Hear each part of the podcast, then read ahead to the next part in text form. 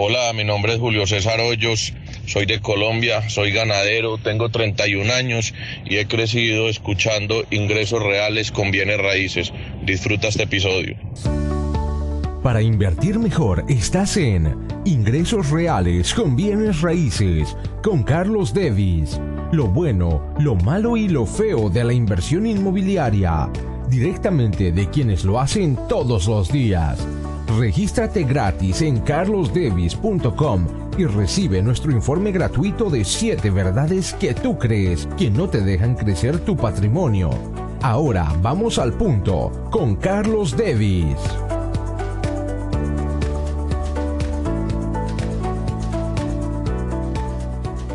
¿Cuáles son las cualidades de un inversionista o tres cualidades de un inversionista en bienes raíces que le van a ayudar a lograr éxito?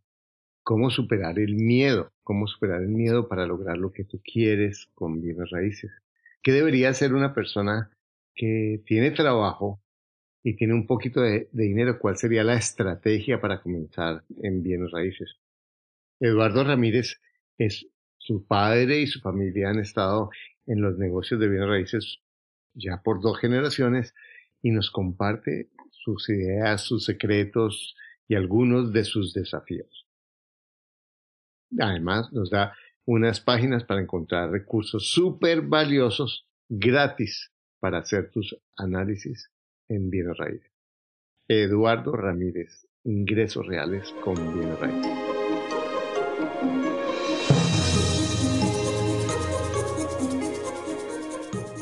Bueno, hola Eduardo, ¿cómo estás? Saludos, muy buenas tardes, Carlos. Bueno, Eduardo, me estabas contando que estás haciendo, que, que, que tú más que ser, que tener una estrategia, tu fortaleza es ayudarle a las personas a construir estrategias con bienes raíces. Entonces, cuéntanos un poquito de lo que tú haces. Sí, este, bueno, muchas gracias por invitarme al show. Este, muy encantado de estar aquí con ustedes hoy. Nosotros eh, nos mudamos de Puerto Rico a Orlando, Florida, hace 25 años. Eh, mi papá, mi papá tuvo un tumor en una rodilla eh, que para ese tiempo solo lo operaban por acá en los Estados Unidos y llegamos a llegamos a Gainesville ahí le removieron el tumor y ellos decidieron quedarse por acá. Vendimos, en Puerto Rico vendimos tres negocios. Eh, nos quedamos por acá y estábamos buscando en qué, en qué entrar por acá, qué línea de trabajo. Y a mis papás le interesó mucho lo de real estate. ¿Qué, qué edad tenías tú cuando llegaste? Más o menos seis, siete años. Ajá, o sea que tienes 32 años. 32, es correcto. Entonces yo me recuerdo desde niño eh, que yo iba con mis papás a las casas a hacer los flips, a hacer los rehabs, las arreglábamos, me ponían a pintar, a recoger basura, a cortar grama, de todo, de todo, de todo. Entonces, son 25 años de eso, imagínate, en algún momento, pues, iba, iba a entrar al, negocio de, de, flipping con ella, después de, inversiones. Pero, pero, este, pero, así empezamos. Eh, pero increíble, o sea, tu papá te educó para ser empresario.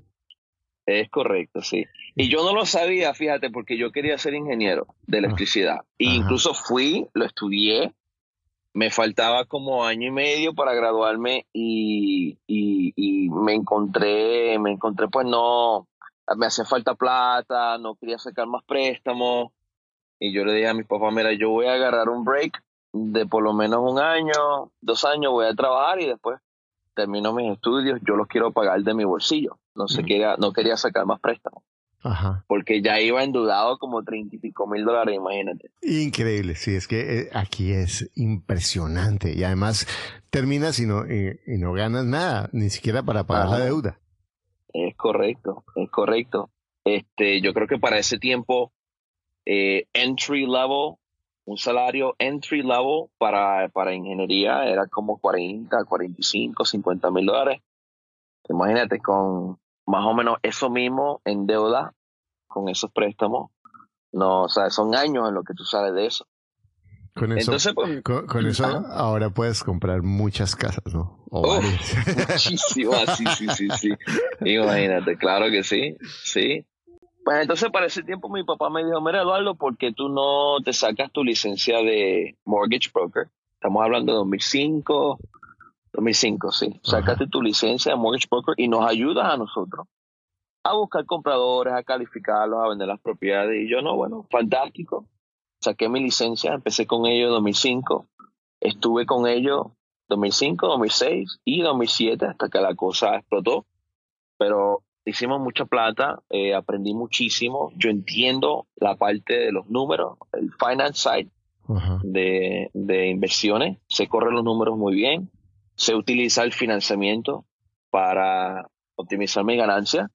Este, y pues nada, muy agradecido que aprendí ese lado del negocio primero porque yo creo que eh, el análisis, determinar si los números te cuadran, es la parte más importante de, la inversión. Bueno, yo, quiero hacerte una pregunta antes de seguir adelante, porque es una curiosidad que tengo y, a mí me ha pasado como papá que, que yo le enseño cosas a mis hijos y son los, eh, aprende de todo el mundo, pero, pero para que vengan a trabajar conmigo no es tan fácil y eh, escucho esa queja de muchos padres. ¿Qué hizo tu padre para que diferente o qué hiciste tú diferente para que amaras la profesión, porque normalmente los hijos vuelven y el mío está volviendo y bla, bla, bla, pero es, pero es una curva que van y vienen. Eh, ¿Qué, qué, fue diferente, crees tú? Pues mira, este, a mí me pareció muy, muy interesante, muy atractivo que ellos nunca, nunca tenían un jefe, nunca tenían un horario. Ellos eh, tenían mucha flexibilidad en cuanto qué días tenían que trabajar, qué días no, no, no, no, tenían que trabajar. Y también pues los cheques, yo, vení, yo veía lo, las ganancias de ellos, los cheques que, que, se traían de los, de los cierres de 20, 30, 40 mil dólares. Y, y, claro, esto fue durante unos tiempos bastante buenos en real estate, eh, eh, pero, pero a mí eso me pareció muy, muy interesante, muy atractivo. Y entonces, pues, para, para, ese tiempo, como estaba considerando otras alternativas, pues le pregunté, porque para, ese tiempo tenía como 19, 20 años por ahí. Y pues honestamente no, las alternativas eran Panera, Panera, McDonald's, este, eh, trabajar en el mall. Entonces, yo le pregunté a ellos qué posibilidad había de, de trabajar con ellos y ganarme un poquito más. Entonces, entonces, en últimas, tuviste las posibilidades y dijiste, bueno, me voy por este camino así no sea más fácil. ¿O fue fácil trabajar con tu papá? Pues mira, este, empecé con la, trabajé con la familia completa, porque yo tengo un hermano mayor eh, que tenía una compañía de, de, mortgage para ese tiempo, Marvin Colón, posiblemente lo, lo conozcan, este, se anuncia mucho por la radio. Eh, empecé con él y mi papá, mis papás, los dos trabajan en esto. Eh, al principio no, no se me hizo fácil. Eh, yo estuve batallando como dos, tres meses en lo que pude cerrar mi primer negocio. Ajá. ¿Y cuál fue la dificultad más grande para ti desde tu responsabilidad? Desde lo que, viéndolo mm. hoy años después. Fíjate, no conocía muy bien el proceso, no sabía calificar bien la gente. Este, yo me recuerdo que los primeros dos meses estaba bastante perdido. Como al tercer mes, mi hermano me dijo, mira, este, voy a, contratar una procesadora nueva y ella me ayudó muchísimo. A ella yo le debo, eh, le debo a ella mucho porque con ella fue que yo empecé y aprendí este, el proceso completo de calificar a la gente y, pudimos cerrar el primer negocio. Entonces, en últimas, te pegaste a alguien que sabía y, te abriste a aprender. Totalmente. Bueno, ¿cuál, ¿cuál crees tú que es eh, el, la, mayor cualidad o el, la, mayor, el mayor acierto del negocio de tu papá y cuál crees que es el, desafío más grande que ves que, que se podría cambiar? O sea, porque lo que estamos hablando este, es para, para personas que quieren hacer negocios de bienes raíces y que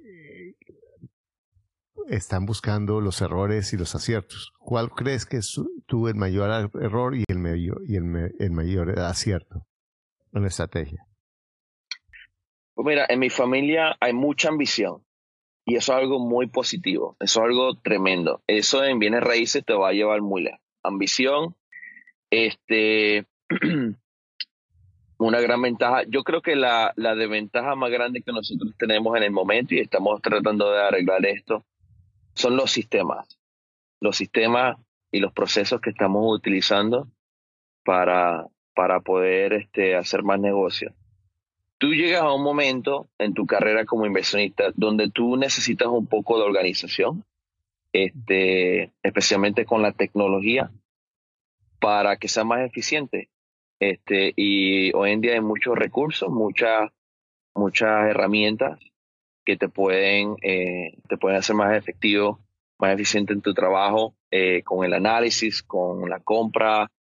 Eh, hay sistemas hoy en día por la computadora, por el internet, que te dejan básicamente monitorear todo el proceso de hacer el análisis, son herramientas muy buenas y yo creo que eso es parte de la organización. Eso es algo muy, muy importante. ¿Y cuál herramienta es la más útil para ti para evaluar un proceso, para evaluar una compra? Pues mira, este, si tú entras en Google y tú pones, por ejemplo, eh, Real Estate Analysis Calculator, una calculadora que te pueda ayudar a correr un análisis de tu estrategia, salen muchas este, a mí me, a mí me gusta mucho una que tiene la página biggerpockets.com, que es un foro de bienes raíces, con muchas herramientas. ¿Cómo se escribe? Eh, bigger como más grande, ah, bigger, y después pockets como bolsillo. B, B larga, I, G, E, R. Bigger Pockets. Eh, doble G. Doble G. bigger y después pockets es plural, con esa lo último. Biggerpockets.com. Eso es un mundo de información y recursos gratis para inversionistas. Eso es un mundo. Ahí tú puedes estar un año entero y no, no lo llegas a explorar completo. Es un mundo. Genial.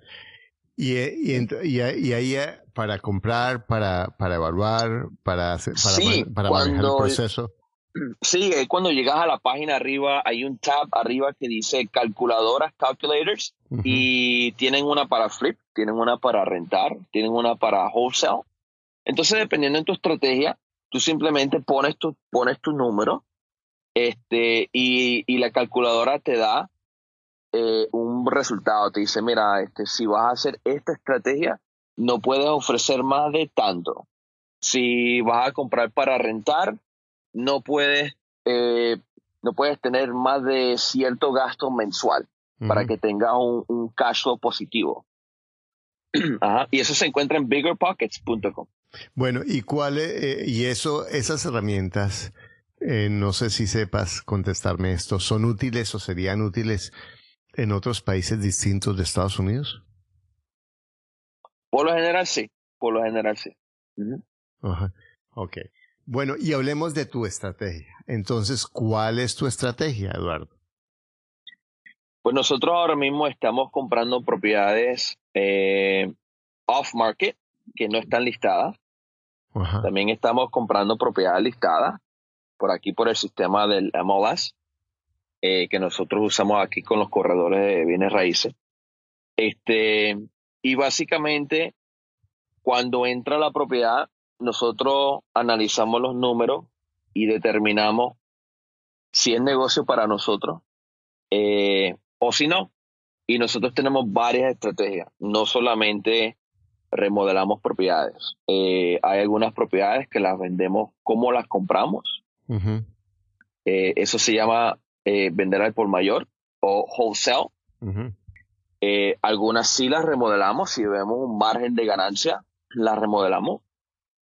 Si es una propiedad que tiene un, una rentabilidad este, bastante atractiva para renta, pues la alquilamos, nos quedamos con ella, eh, o yo se la vendo a un inversionista mío que haga, que haga, que se dedique a eso. ¿Cuál es el criterio para decir esta propiedad la vamos a remodelar y vender o esta propiedad la vamos a remodelar y arrendar? Pues mira, este, para, para remodelar queremos ver por lo menos mínimo, mínimo entre 25 y 35 mil dólares en ganancia para justificar el tiempo que requiere un flip, que es normalmente dos meses, dos, tres meses. Ajá. 25, 35 mil dólares. ¿Y para arrendar? Para rentar entre 8 y 12% de, de retorno anual. 8 a, a 12% y eso es limpio.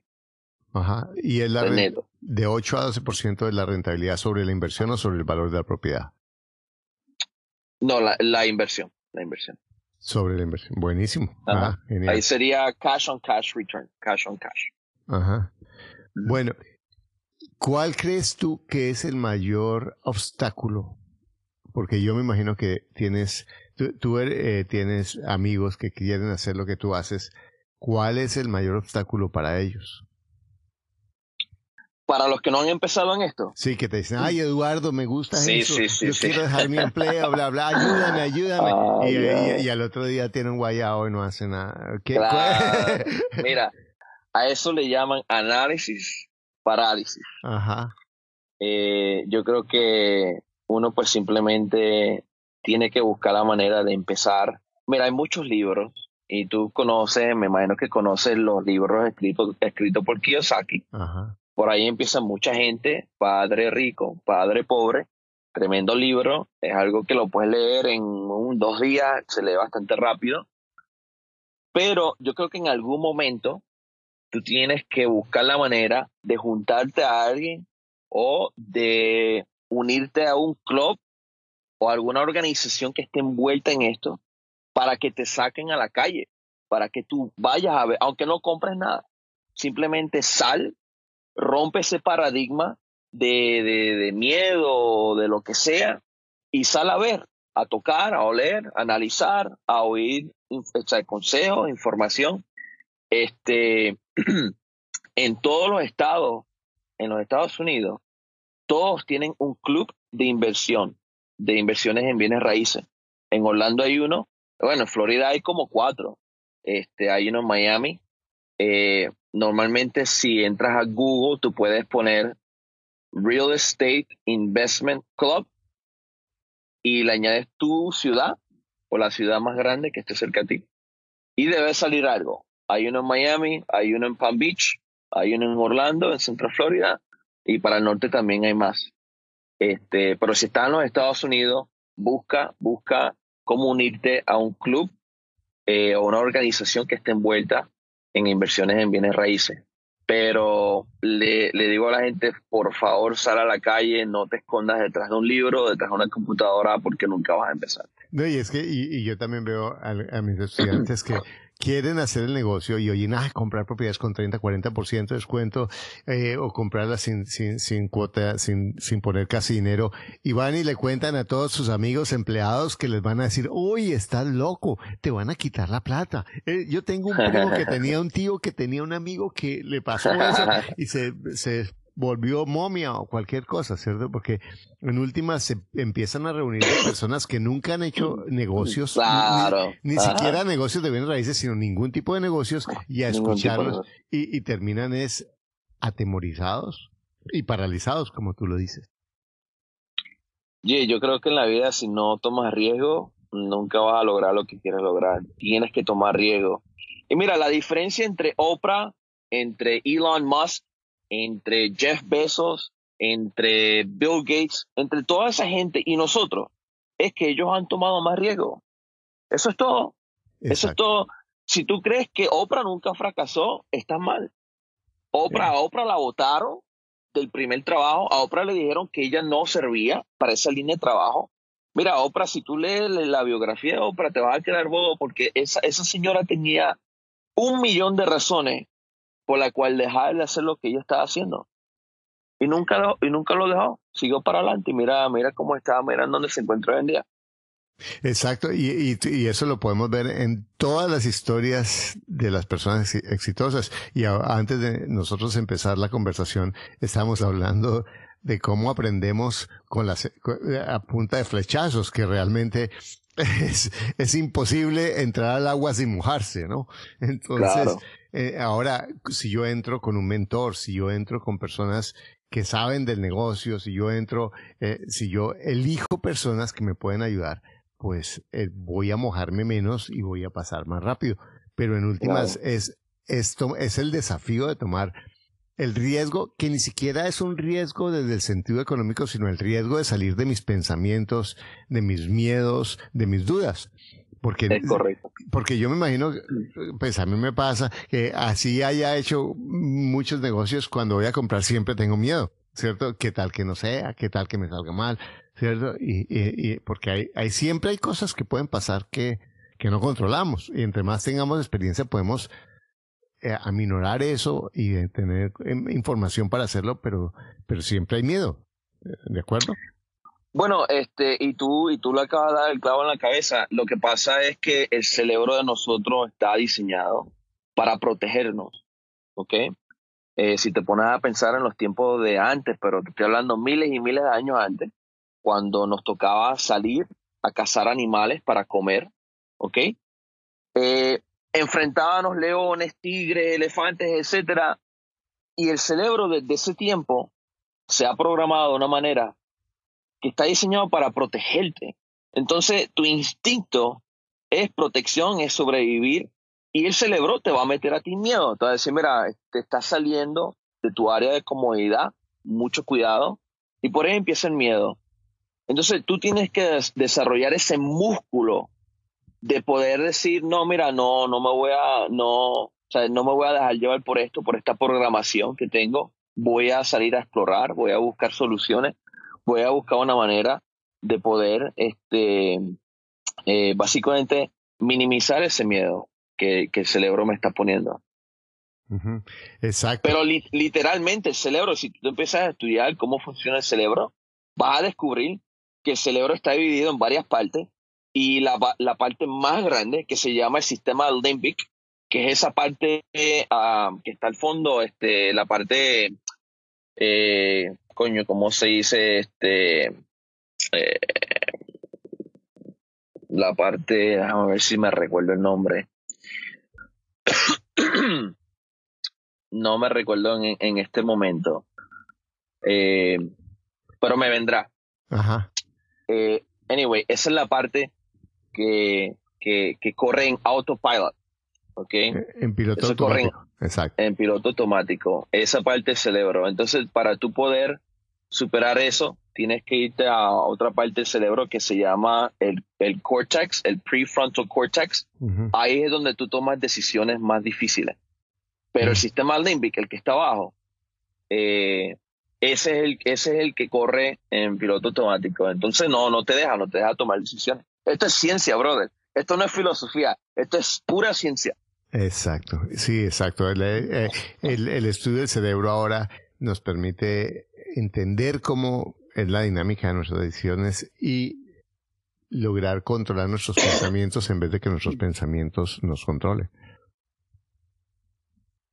Bueno, bueno, cuéntame, vamos a, vamos a hablar de una persona que está trabajando, que tiene su empleo, que tiene muy poco dinero ahorrado y quiere invertir en bienes raíces y, piensa que está en, cualquier país, incluido Estados Unidos, pero más que todo en, cualquier país de América Latina.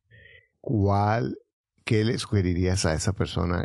¿Cuál sería, cuál sería la estrategia que le sugerirías? Yo empezaría eh, con tratar de comprar una casa que yo pueda alquilar. Eh, yo no empezaría con la remodelación de propiedades porque es bastante arriesgoso, es un poco difícil. Yo creo que esa estrategia se puede intentar después que tengas dos o tres propiedades alquiladas, que conozcas un poquito más sobre los arreglos, el mundo de bienes raíces, las leyes, etcétera. Pero yo empezaría por ahí alquiler, el, alquiler de propiedades y trataría de buscar financiamiento. Si no tengo mucha plata, eh, puedes reunir lo suficiente para poner algo de pronto, un inicio, y por ahí empieza, compras una, deja que esa propiedad agarre un poco de plusvalía. Y después una segunda estrategia puede ser sacarle una línea de crédito contra esa propiedad, un colateral, y comprarte otra si, si deseas hacerlo de esa manera. Genial, exacto. Y, y en últimas, ¿cuál eh, esa, esa es utilizar la misma propiedad para que florezca en otras propiedades? Ajá.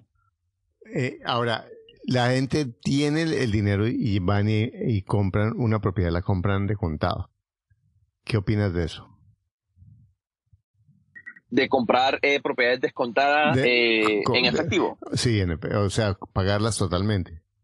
Oh, ok. Eh, sí, puede ser buena estrategia. Yo creo que depende en tus metas financieras, en tus metas con tus inversiones. Eh, porque eso va a determinar tu dirección. Eh, hay gente que simplemente quieren comprar propiedades económicas y desarrollar, desarrollar una cartera de propiedades. Y eso es fantástico y lo hacen poco a poco. Hay otra gente que son un poquito más agresiva, quieren generar entre 10 y 20% de, de ganancias anual. Entonces yo creo que el plan para ellos sería un poquito diferente pero depende, depende. Yo cuando me siento con mis clientes, con, con mi inversionista, esa es la primera pregunta que yo, que yo le hago a ellos. ¿Cuáles son tus metas? ¿Qué tú quieres lograr los próximos cinco años? Y tan pronto determinemos eso, hacemos un reverse engineering de esa meta y lo reducimos a una meta anual, algo mensual, para empezar a tomar acción. No sé si eso tiene, no sé si te hace sentido eso. Absolutamente, porque en últimas eh, eso es lo que te va a llevar a saber cuál es el próximo paso. Eh, y, muy bien, ahora, ¿cuál es, eh, tú, tú vas, haces, buscas, tus clientes vienen y tú te asocias con ellos, ellos ponen el capital, tú buscas la propiedad y tú haces toda la operación de, de comprar, renovar y vender o comprar, renovar y arrendar? Es correcto, sí. Yo, yo básicamente eh, me dedico a hacer todo el trabajo manual. Yo hago el análisis de las propiedades, las busco, hago el análisis, eh, reúno los equipos, los trabajadores que se van a encargar de mejorar la propiedad y después me encargo de la reventa de la propiedad si, si es que la vamos a vender. Este, si decidimos no quedarnos con ella, pues, pues la vendemos si nos quedamos con ella, este, pues se puede alquilar, se puede hacer un, un alquiler con opción a compra. También se puede ofrecer la propiedad con financiamiento a través de nosotros mismos, lo que le llaman owner financing, este, donde nosotros mismos le estamos proveyendo el financiamiento eh, para que no tengan que utilizar un banco. Hay gente que pues, simplemente no califican para préstamos y nosotros le ofrecemos la oportunidad de comprar una propiedad y nosotros le extendemos el crédito, le, creamos la hipoteca nosotros mismos eh, y así pues creamos, creamos ingresos pasivos de esa manera. Y, usted, ellos pues, ajá. ¿Y usted gana una diferencia? Eh, o sea, ¿usted vende ese crédito a otras personas y gana una diferencia? ¿Cómo es el negocio ahí para usted? Sí, hay, hay personas, hay personas que nos llaman y nos dicen que quieren comprar hipotecas que estén produciendo pagos eh, mensual. Entonces, eh, le vendemos esas hipotecas eh, a un descuento, normalmente 90%, 85% del valor de la nota. Se la vendemos y nosotros, pues obviamente, generamos una ganancia porque yo compro la casa barata, la arreglo y la revendo mucho más cara, la vendo a un precio retail, o sea, el precio de mercado. Entonces, cuando yo vendo la nota, yo, yo, yo, yo básicamente me estoy, me estoy, me estoy quedando con las ganancias de, de la reventa de la propiedad. Al préstamo, a la hipoteca, no le saco casi nada.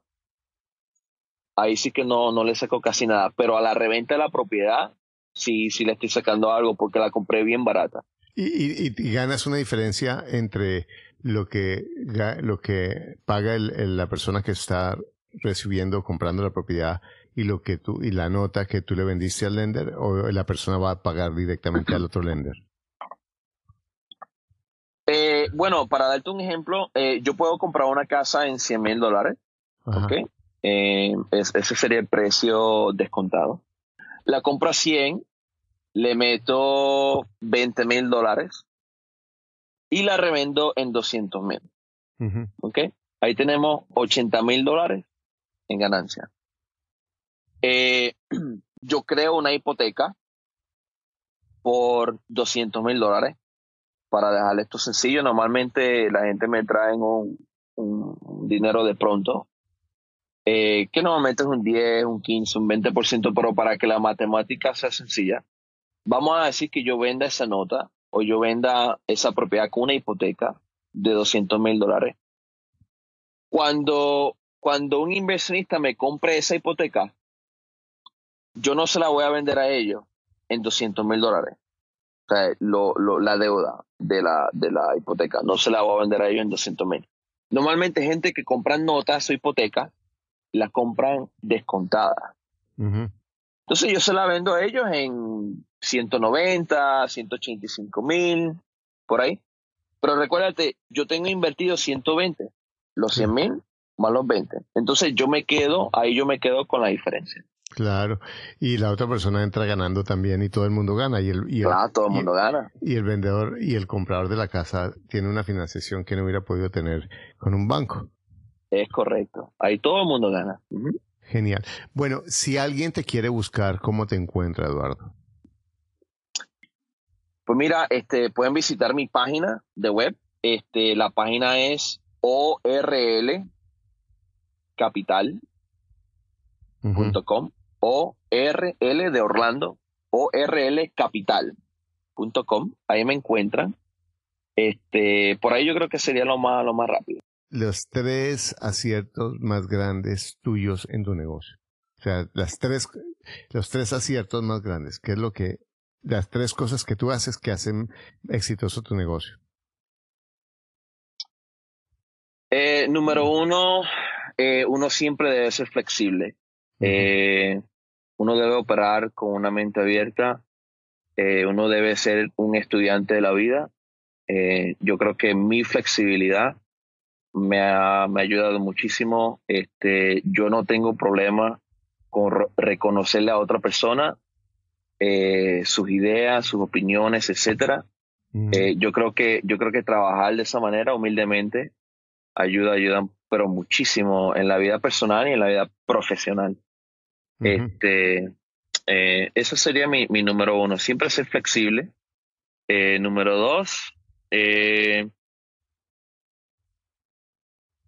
tratar de operar sin miedo. yo creo que el, miedo nos roba de tantas cosas. El miedo nos roba de, de aprender nuevas, nuevas cosas, nuevas ideas, de conocer nuevas personas, nueva gente.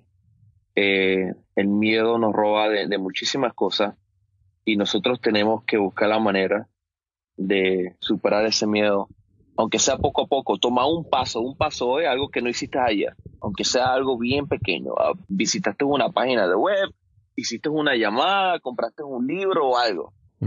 Haz algo, lo que sea, porque eso eventualmente se va, se va a desarrollar en algo más grande, pero, pero la, la clave es empezar. Entonces no dejes que el miedo, no dejes que el miedo eh, eh, te coma vivo, porque eso no, no, no, no, va, no va a tener resultado. Eh, y número tres, mira, yo creo que tú debes disfrutar lo que tú estás haciendo. Busca la manera de disfrutarlo, busca la manera de que sea algo, eh, como te digo, de que sea algo que te traiga felicidad, alegría, porque la vida es corta y siempre, siempre lo que estés haciendo, hazlo de una manera que lo disfrutes y que puedas sonreír un poco, porque eso es algo muy, muy, muy saludable.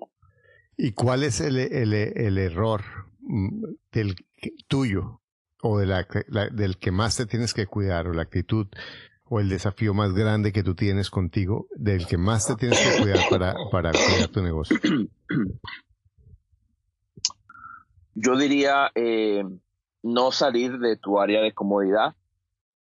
Eh, eso, eso es tan importante. Yo creo que uno debe, eh, uno debe tratar de, de buscar cómo salir de esas áreas, esas zonas de comodidad, porque la incomodidad es lo que te hace crecer. Es como ir al gimnasio. Tú vas al gimnasio, haces ejercicio, el otro día te duelen los músculos, pero te duelen porque se están estirando y están creciendo. Y ese dolor, aunque es incómodo, ¿ok? Te deja saber que estás creciendo. Entonces, uno debe tratar de ser cómodo con el incómodo. Yo, yo te diría que eso es algo clave. Perfecto. Bueno, Eduardo, muchas gracias por, por tu tiempo. Aprendí muchísimo. Y bueno, estuviese en Orlando también, entonces espero que podamos eh, vernos pronto y hacer negocios juntos. Claro que sí, Carlos. Muchísimas gracias por la invitación y por tenerme en tu show hoy. Bueno, gracias. Gracias por escuchar tu podcast Ingresos Reales con Bienes Raíces. Únete a nuestro blog y audio semanal en carlosdevis.com. Conoce nuestros talleres de bienes raíces Visítanos en Facebook y deja tus comentarios.